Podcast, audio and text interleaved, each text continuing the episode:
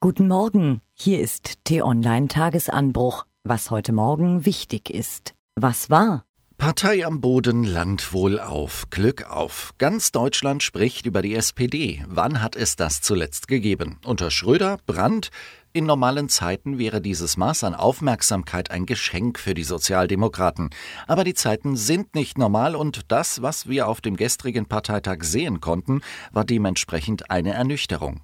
Gerade einmal 56,4 Prozent der Delegierten stimmten für Koalitionsverhandlungen mit CDU und CSU. Der Parteitag in Bonn sendet zwei Botschaften aus. Die erste Botschaft betrifft die SPD selbst. Die Partei ist programmatisch, personell und organisatorisch am Boden. Und die zweite Botschaft des SPD-Parteitags ist in einem Satz gesagt. Für Deutschland ist es gut, dass die Wahrscheinlichkeit gestiegen ist, bald eine funktionierende Regierung zu bekommen. Es reicht jetzt langsam mit dem Berlin-Dauerdrama.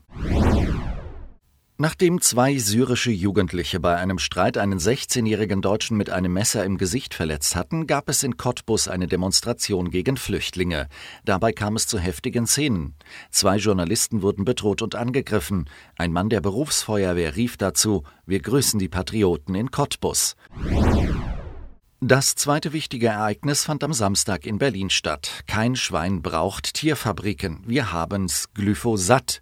Ohne Bienen ist kein Staat zu machen. Die Sprüche auf den Transparenten der Demonstranten im Regierungsviertel in Berlin mögen ein wenig platt gewesen sein. Aber im Kern sind sie treffend. 30.000 Menschen demonstrierten für eine grundlegende Wende in der Landwirtschaft. Mehr Tierschutz, mehr Umweltschutz. Was steht an? Sie können sich darauf gefasst machen, dass auch heute noch mal viel über die SPD geredet wird. Verhandeln, bis es quietscht, wollen Sie in den Koalitionsgesprächen mit der Union, hat Andrea Nahles angekündigt. Da sie gegenwärtig die kraftvollste Sozialdemokratin ist und die größte Unterstützung in der Partei genießt, darf man das ruhig wörtlich nehmen. Das französische und das deutsche Parlament werden eine Resolution für die Neuauflage des Élysée-Vertrags verabschieden, der heute vor 55 Jahren von Konrad Adenauer und Charles de Gaulle unterzeichnet wurde.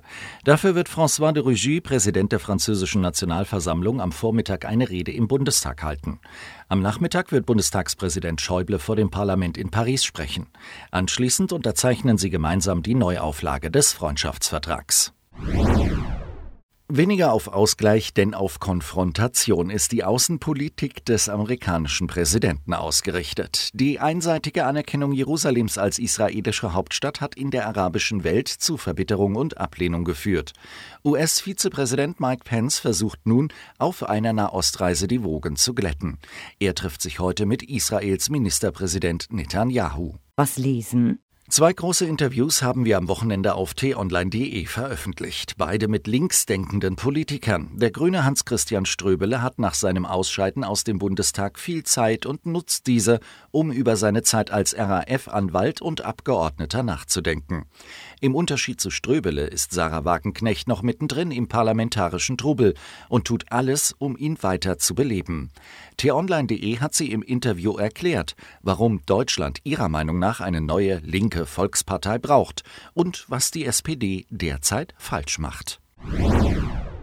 Viel ist geschrieben worden über Donald Trumps erstes Amtsjubiläum. T-Online-Chefredakteur Florian Harms hat viele Texte gelesen, aber der des T-Online-Washington-Korrespondenten Fabian Reinbold ist ihm besonders im Gedächtnis geblieben, weil er nicht wie so viele Autoren pauschal auf Trump eindrischt, sondern ein differenziertes Bild zeichnet. Wer nur auf die Tritte ins Fettnäpfchen, auf seine Lügen und Entgleisungen blickt, übersieht, was Trump bereits ins Wanken gebracht hat. Sechs Erkenntnisse über eine beispiellose Präsidentschaft finden Sie unter t-online.de. In vielen Haushalten ist Alexa mittlerweile zum unverzichtbaren Helfer geworden. Anders als Geschirrspüler und Staubsauger hat der digitale Lautsprecher von Amazon aber auch Mikrofone. Die warten auf Kommandos wie Alexa spiel David Bowie oder Alexa starte T-Online Tagesanbruch. Doch hört die künstliche Intelligenz wirklich immer nur dann zu, wenn sie soll? Was passiert mit den Daten? T-Online-Redakteur Marc Krüger gibt Antworten darauf und hat Alexa direkt gefragt: Bist du eine Spionin? Diese und weitere spannende Themen finden Sie auf t-online.de.